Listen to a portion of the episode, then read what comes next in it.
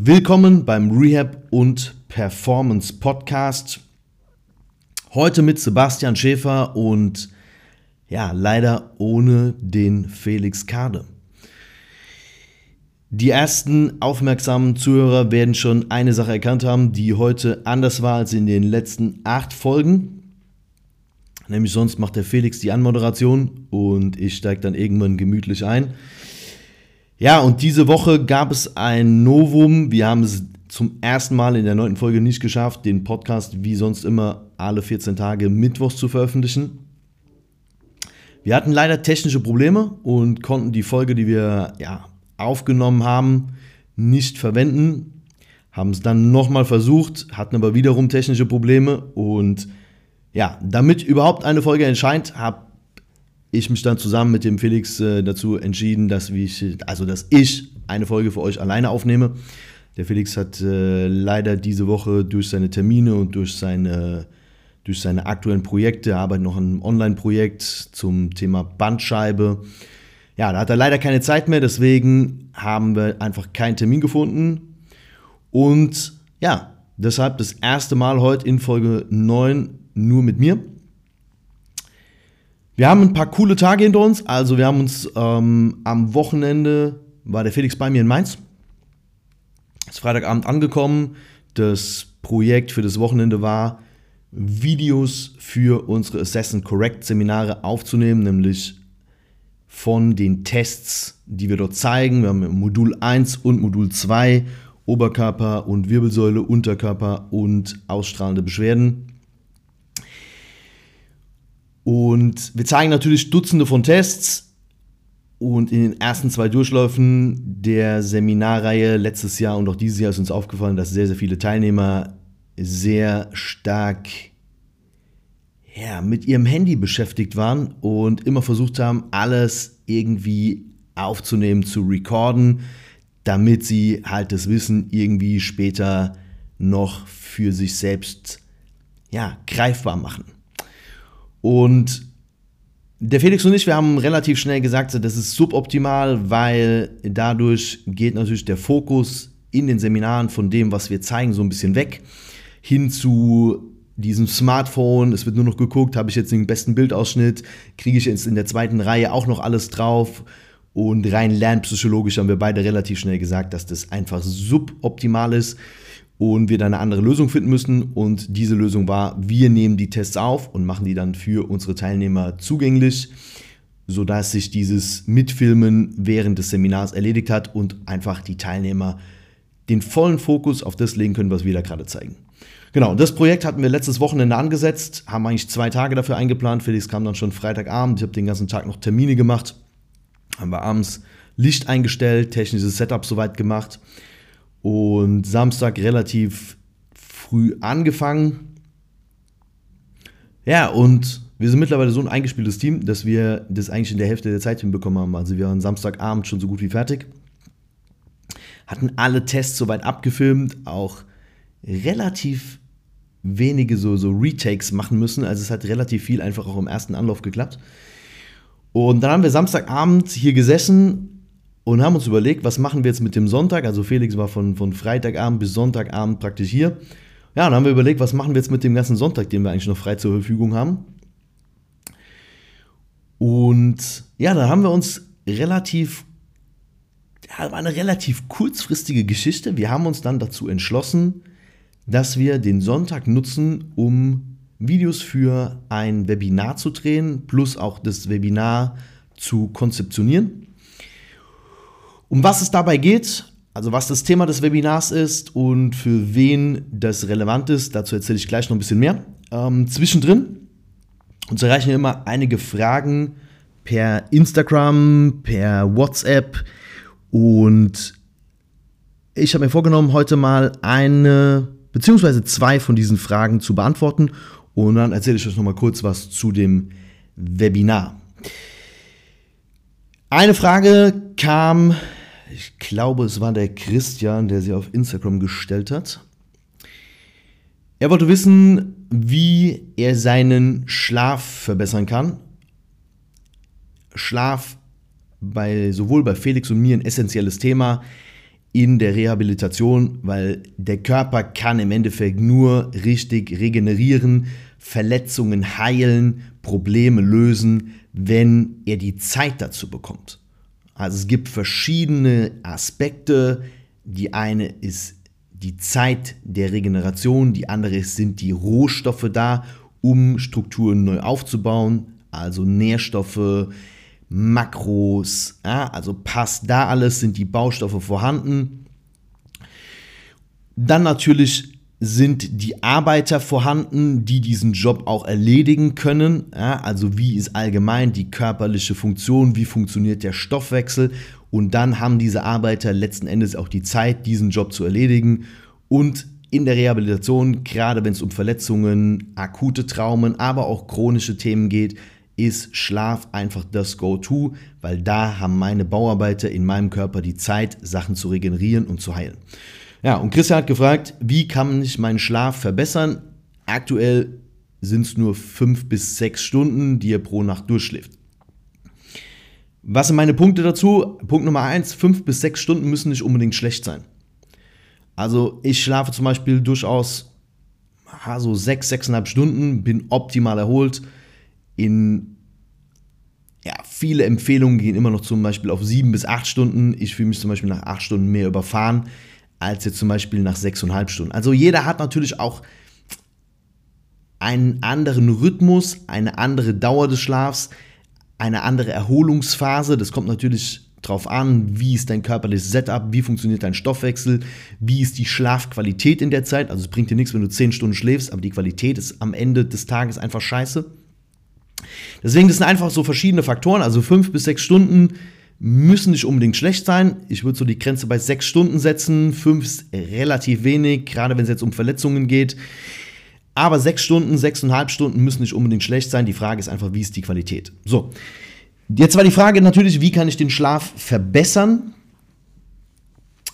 Da würde ich zwei Ebenen unterscheiden. Einmal das Nervensystem und einmal die körperlichen Funktionen bzw. der Stoffwechsel. Eine dritte ein dritter Punkt, den man auch noch unterscheiden muss, ist so das Setup. Also wie schlafe ich, wie ist das mit den räumlichen Gegebenheiten, wie ist Geräusch, Lichtverhältnisse, Elektrogeräte und so weiter. Wir fangen mal an mit dem Nervensystem, weil daraus ergibt sich auch der erste Punkt, den ich meinen Kunden eigentlich fast immer mitgebe. Mach abends deinen Kopf leer.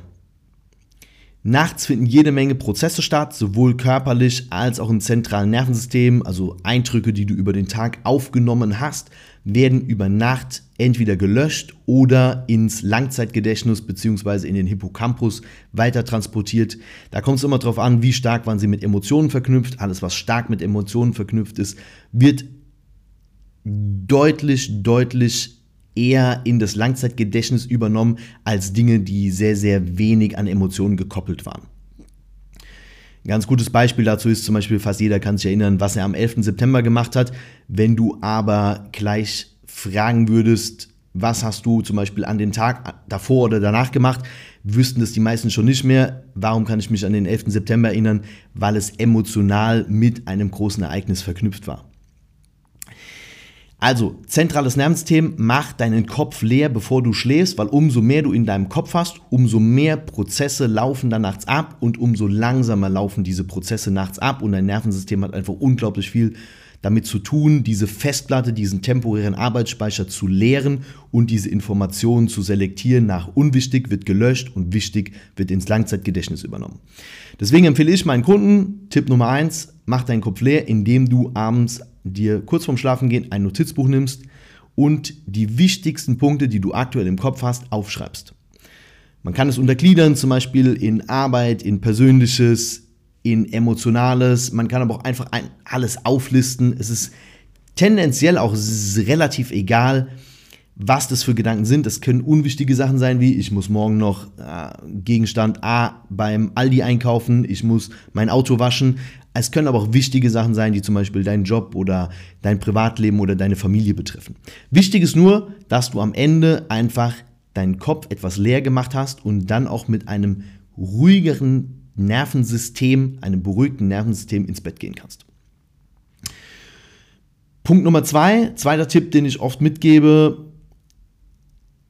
betrifft jetzt die andere Ebene, nämlich die körperliche Ebene. Wenn du Probleme zum Beispiel mit dem Einschlafen hast, hast Punkt Nummer eins befolgt, hast also alle deine Gedanken aufgeschrieben, den Kopf einmal leer gemacht, kannst aber trotzdem nicht einschlafen, dann gehen wir auf die körperliche Ebene. Da kann man zum Beispiel helfen mit Supplements wie Magnesium, wie Serotonin oder wie auch Kreatin. Magnesium, Serotonin haben vielleicht die einen oder anderen schon mal gehört. Magnesium, das Salz der Ruhe, relativ gängiger Tipp mittlerweile, wenn es um die Schlafqualität bzw. auch um das Einschlafverhalten geht und die körperliche Ebene. Serotonin haben vielleicht die einen oder anderen schon mal gehört. Es ist ein Vorläufer des Melatonins. Ähm, das heißt, Serotonin wird gebraucht, dann wird es umgewandelt zu 5-HTP und dann über weitere chemische Umwandlung in, dann in Melatonin. Melatonin ist das Hauptschlafhormon und sorgt praktisch für das Einschlafen bzw. auch die Tiefschlafphase. Kreatin ist so ein Hidden Champion, kennen viele nur aus dem Bereich Bodybuilding, kann man aber auch als Supplement nehmen, wenn es um das Thema Schlafqualität geht. Da werden wir vielleicht demnächst noch ein bisschen mehr drüber reden, weil auf unserer Agenda steht auch immer noch, dass wir uns einen Schlafexperten bzw. eine Schlafexpertin in den Podcast holen, um das Thema einfach nochmal en Detail aufzugreifen. Deswegen also Tipp Nummer 1, mach deinen Kopf leer, schreib deine Gedanken auf. Tipp Nummer 2, jetzt auf die körperliche Ebene. Wenn du nicht einschlafen kannst, dann supplementiert zum Beispiel Magnesium, zum Beispiel Serotonin oder auch Kreatin. Und der Tipp Nummer 3, da gehen wir jetzt in die, in die dritte Kategorie, praktisch das Surrounding. Achte auf deine Schlafhygiene. Da würde ich zwei Unterpunkte machen. Schau, dass es in deinem Schlafzimmer sauber und ordentlich ist. Das soll keine Rumpelkammer sein, sondern ein relativ hygienischer und leaner Ort zum Schlafen. Schau, dass, dass du auch, wenn es geht, wenn das von den räumlichen Gegebenheiten machbar ist, dort keine Elektrogeräte drin hast, dass auch kein Arbeitsplatz dort irgendwie integriert ist, noch so ein Schreibtisch irgendwo an der Wand steht, sondern dass das wirklich ein Raum ist, in dem du zur Ruhe kommst, wo du dich primär nachts zum Schlafen aufhältst. Das ist ein wichtiger Aspekt des, des, des Surroundings, des Setups. Der andere wichtige Aspekt, den ich meinen Kunden mitgebe, vor dem ins Bett gehen, lüfte nochmal den kompletten Raum durch. Schau, dass es jetzt gerade im Sommer ist es äh, weniger relevant, aber auch gerade jetzt, wenn es so in Richtung Herbst und Winter geht, nicht zu warm ist. Viele drehen die Heizung nochmal auf. Dann sind da 3, 4, 25 Grad, was nicht ideal ist für die Schlafphase, auch für die körperliche Erholung, sondern lass den Raum gerade im Herbst und Winter ein bisschen runterkühlen auf 17, 18, 19 Grad. Das ist die optimale Temperatur zum Schlafen. Also, zusammengefasst, drei Punkte in unterschiedlichen Kategorien. Kategorie 1 ist das zentrale Nervensystem. Schau einfach, dass da Ruhe einkehrt, indem du deinen Kopf leer machst und dir deine Gedanken abends vorm ins Bett gehen aufschreibst. Punkt Nummer zwei, jetzt auf die physische Ebene, hilf mit Supplements, wenn du Probleme mit dem Einschlafen hast. Und Punkt Nummer drei, Kategorie Surrounding, Setup. Schau, dass dieser Raum clean ist, dass der hygienisch ist, keine Elektrogeräte, schön dunkel, relativ kühl, soweit du das beeinflussen kannst, sodass du einfach diese beste Schlafqualität aus der Nacht rausholen kannst. Und dann ist es auch, um wieder auf die Frage von, von Christian zurückzukommen, egal ob du jetzt sechseinhalb, sieben oder siebeneinhalb Stunden schläfst. Bei jedem ist es etwas verschieden, aber wenn die Schlafqualität gut ist, dann stehst du auch morgens erholt und fit auf. Wie gesagt, nochmal an der Stelle, nur weil der Schlaf lange ist, heißt es noch lange nicht, dass du erholt bist. Also zehn Stunden schlafen ist kein Garant dafür, dass du dann aufstehst und dich fit und erholt fühlst und einfach so den Drive für den Tag hast. Ja, das war die erste Frage. Ich habe noch eine zweite Frage gekriegt, ist schon etwas länger her. Ich habe sie leider, ich, ich mache mir immer Screenshots von diesen Fragen, gerade wenn sie über Instagram kommen. Und ich habe sie dann in die, in, auf dem Handy in den Fotos abgespeichert und gestern so beim Durchscrollen, weil ich ein Video gesucht habe, wieder gefunden. Aber eine sehr, sehr gute Frage, die kam aufgrund einer Story, die ich äh, zu meinem Training gepostet habe. Und zwar habe ich dort ähm, Trap Bar Deadlifts gemacht Für alle Zuhörer, die jetzt sagen, what the fuck, was sind Trap Bar Deadlifts? Trap Bar Deadlifts sind Deadlifts mit einer Stange, die so etwas, ja, so, so etwas eckig ist, wo du praktisch drin stehst. Du stehst praktisch in der geschlossenen Stange, hast seitlich die Griffe und lädst das Gewicht dann von außen in Verlängerung der Griffe auf.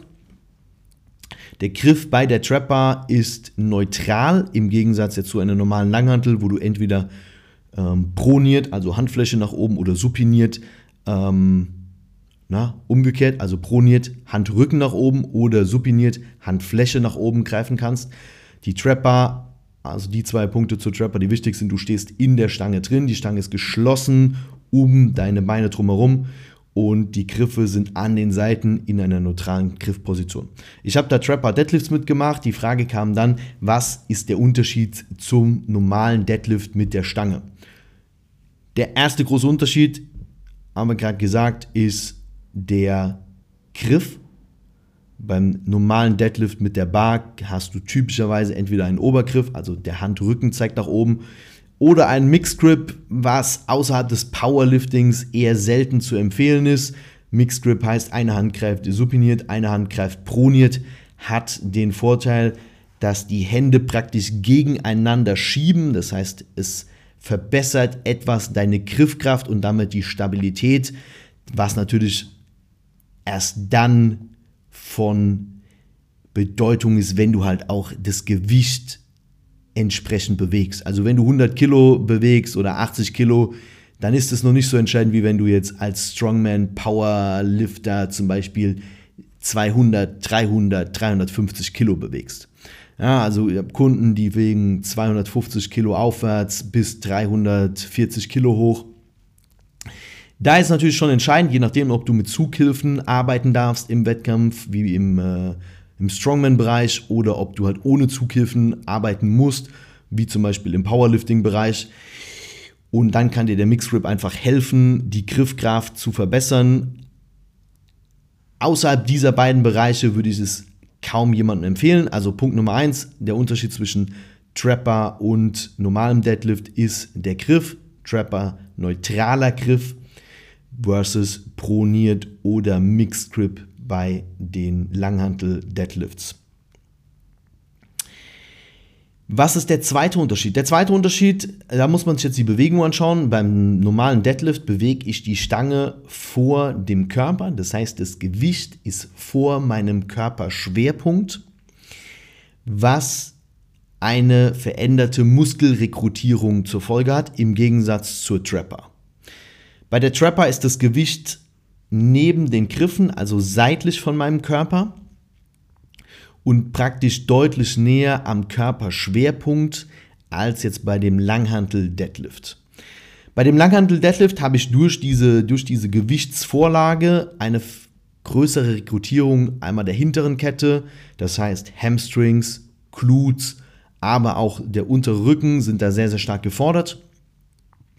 Generell kann man sagen, dass der, der normale Deadlift sehr hüftlastig, Hüft- und unteren Rücken lastig ist, versus der Trap Bar Deadlift mit dem Gewicht an der Seite, dem neutralen Griff, geht auch deutlich mehr auf die Quads und belastet praktisch nicht so stark die hintere Kette, wie das der normale Deadlift macht.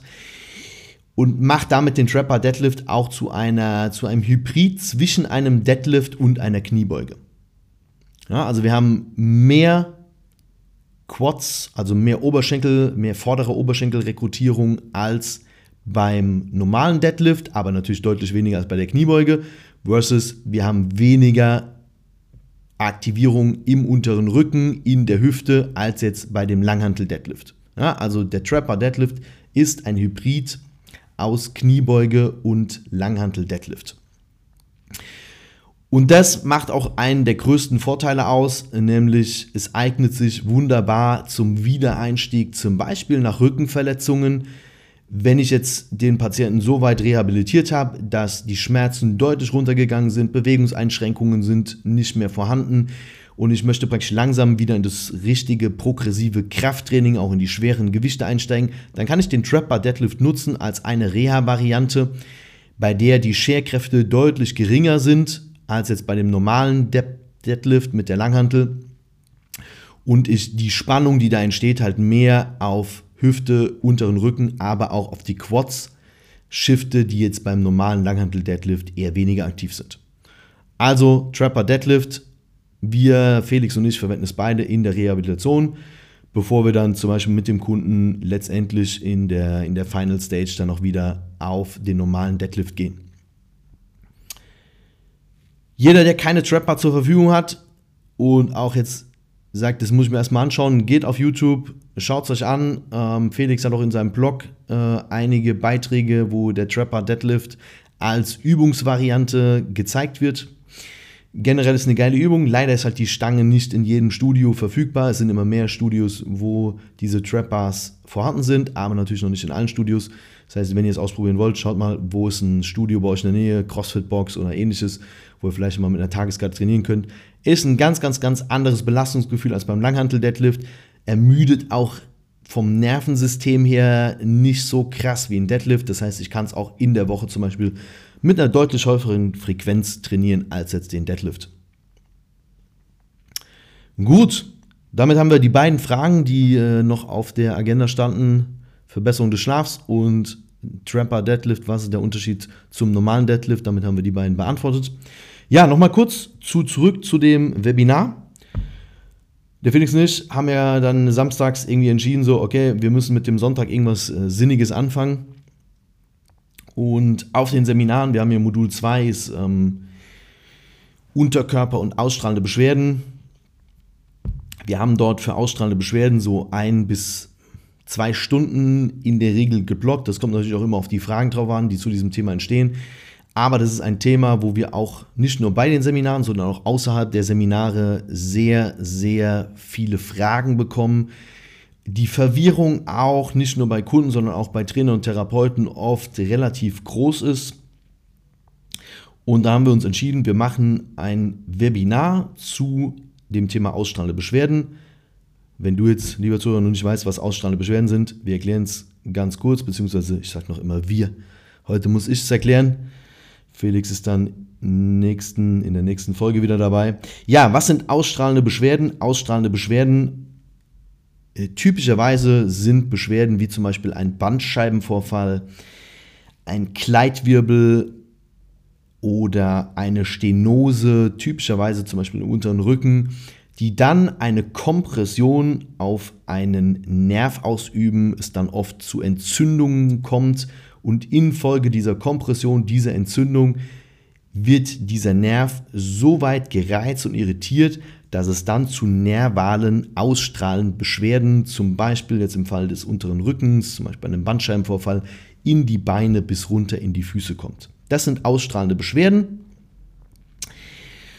Und ja, es gibt noch einige andere Krankheitsbilder, die auch ausstrahlen können, aber nicht direkt zu den ausstrahlenden Beschwerden zählen. Da gibt es dann zum Beispiel Triggerpunkte, Verspannungen, die in einem Muskel stattfinden, aber sich zum Beispiel an einer anderen Stelle äußern. Ein ganz bekanntes Beispiel dazu ist zum Beispiel ähm, Verspannungen, Triggerpunkte in der Rotatorenmanschette, beziehungsweise auch Überlastungen der Rotatorenmanschette des Infraspinatus, also des Außenrotators, können ausstrahlen in die vordere Schulter.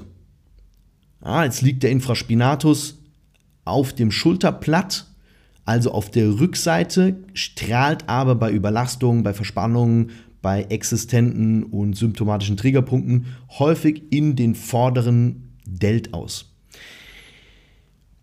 Auch das könnte man jetzt für eine ausstrahlende Beschwerde halten, aber hier ist die Ausstrahlung eher ein Referred Pain, also es wird ein Muster an eine andere Stelle projiziert, aber im Gegensatz zum Beispiel zu einem symptomatischen Bandscheibenvorfall sind die Ausstrahlungen nicht konsistent. Das heißt, bei einem Bandscheibenvorfall, wenn er symptomatisch ist, dann gehen die Ausstrahlungen von dem unteren Rücken zum Beispiel über den hinteren Oberschenkel bis runter in die Wadenaußenseite und dann zum Beispiel den äußeren Teil des Fußes bis in den fünften, vierten C zum Beispiel hinein. Das wäre jetzt eine typische Symptomatik, zum Beispiel beim Bandscheibenvorfall L5, S1.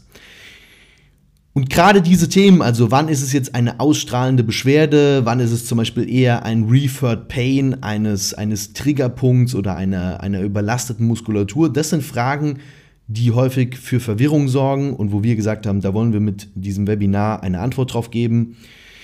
Und auch das Thema Bandscheibenvorfall, immer wenn wir dazu was posten, wir bekommen unglaublich viele Fragen, gerade zu dem Thema, wann ist ein Bandscheibenvorfall jetzt wirklich symptomatisch, passen die Ausstrahlungen, die ich vielleicht habe, zu diesem Bandscheibenvorfall oder sind es vielleicht Ausstrahlungen, die sich aus einem anderen muskulären Problem, aus einer Sehnenüberlastung oder aus einer anderen Erkrankung ergeben. Ja, und das, das ist das Hauptthema des Webinars. Ähm, das Webinar wird sich mehr an Trainer und Therapeuten richten, aber auch an interessierte Kunden, die vielleicht auch selbst in der Vergangenheit einen Bandscheibenvorfall gehabt haben oder aktuell noch mit diesem Thema ähm, zu tun haben. Kunden, die eine Stenose haben und immer wieder ausstrahlende Beschwerden und Probleme in diesem Bereich. Ja, und dann werden wir erstmal ein bisschen theoretisch einführen. Das Ganze ist angelegt auf ungefähr vier Stunden. Wir wollen kurz und knackig das Ganze präsentieren, aber natürlich auch alle Aspekte beleuchten. Also Schwerpunkt wird auf jeden Fall sein, welche Tests sind sinnvoll, wie wähle ich die Übungsphase, also die Übungsauswahl gerade in der Akutphase aus und wie strukturiere ich generell die Reha. Wir werden auf jeden Fall die Theorie etwas beleuchten, weil nur wenn, wenn du oder auch die, unsere Teilnehmer dann die Theorie verstehen, verstehen sie im Endeffekt auch, was ist der richtige Reha-Ansatz. Diagnostik, wie gesagt, wird definitiv ein Schwerpunkt. Äh, einmal, wie diagnostiziere ich diese ausstrahlenden Beschwerden, also wie Bandscheibenvorfall, Stenosen, Kleidwirbel oder auch ISG-Probleme und wie grenze ich aber auch andere ausstrahlende Beschwerden, wie zum Beispiel Tendinopathien, Triggerpunkte, muskuläre Überlastungen von diesen nervalen Ausstrahlungen, den richtigen ähm, ausstrahlenden Beschwerden so weit ab.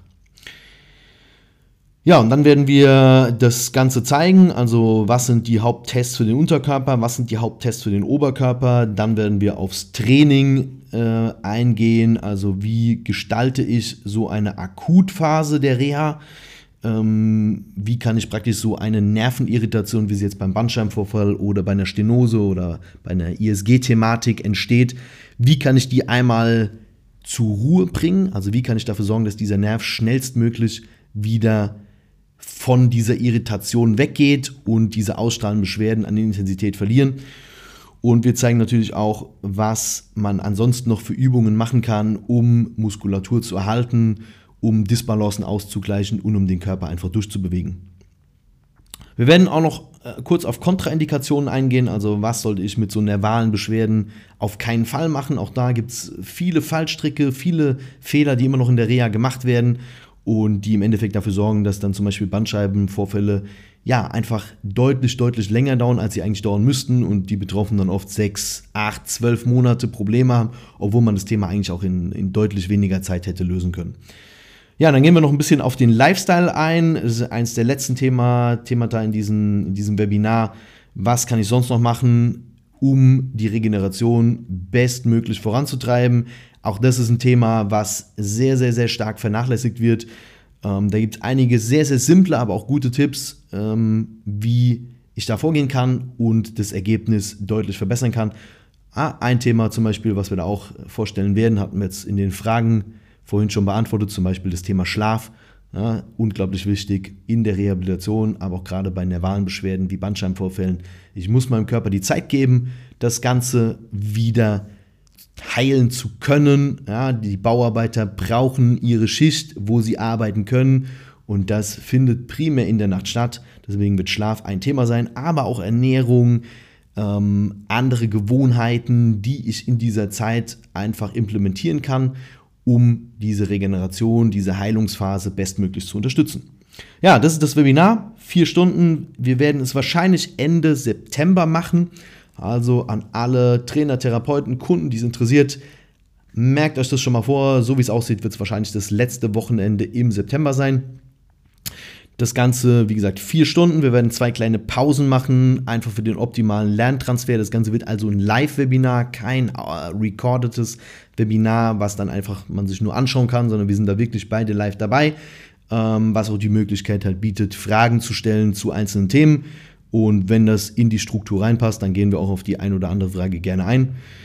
Ja, Dafür haben wir dann Sonntag, als der Felix da war, dann direkt noch Videos abgedreht, haben das komplette Konzept fast fertig gemacht. Die Woche haben wir dann noch ein paar Details ähm, zu dem Konzept hinzugefügt und jetzt ist es eigentlich relativ weit fortgeschritten.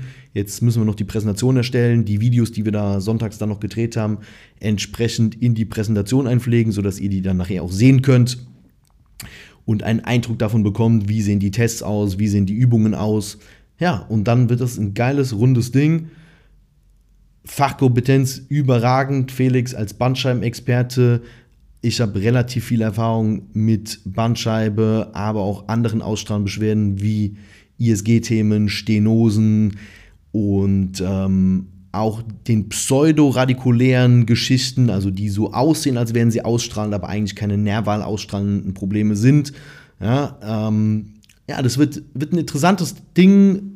Wir werden relativ viele Aspekte reinbringen und das Ganze, was wir praktisch bei den Seminaren so in ein bis zwei Stunden machen, nochmal deutlich vertiefen, sodass du da am Ende rausgehst und einfach weißt, wie gehe ich mit diesem Problem um, was habe ich da für Lösungsansätze und wie kann ich das einfach gescheit mit Kunden implementieren und einen guten Reha-Prozess designen.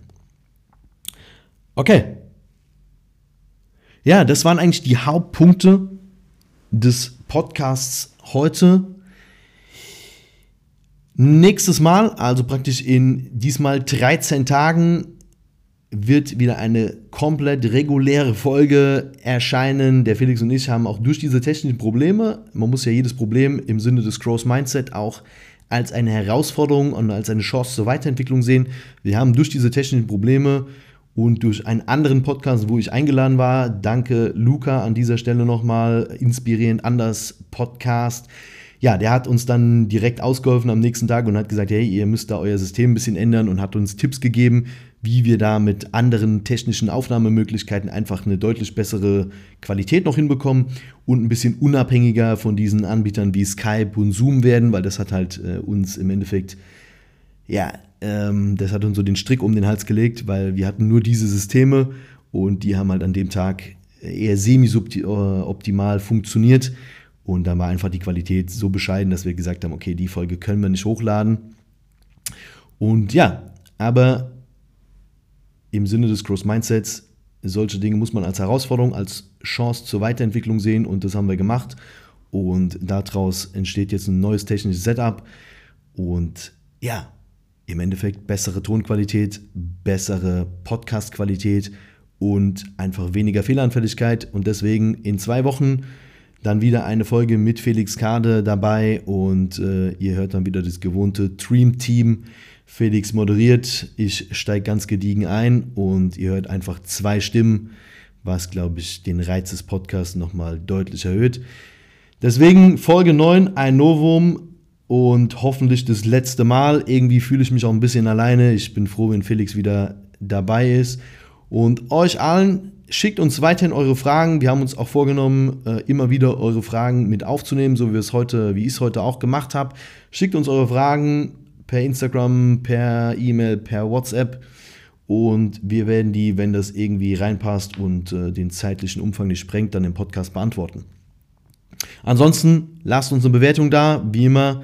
Supportet den Podcast, Spotify, Apple Podcasts, schreibt ein paar nette Worte. Damit helft ihr uns sehr, macht die Sichtbarkeit, erhöht die Sichtbarkeit und äh, helft uns dabei, den Podcast etwas mehr in die Welt rauszutragen. In diesem Sinne, haut rein, ich wünsche euch eine gute Zeit und wir hören uns spätestens dann in zwei Wochen wieder. Bis dahin eine gute Zeit euch. Bye bye.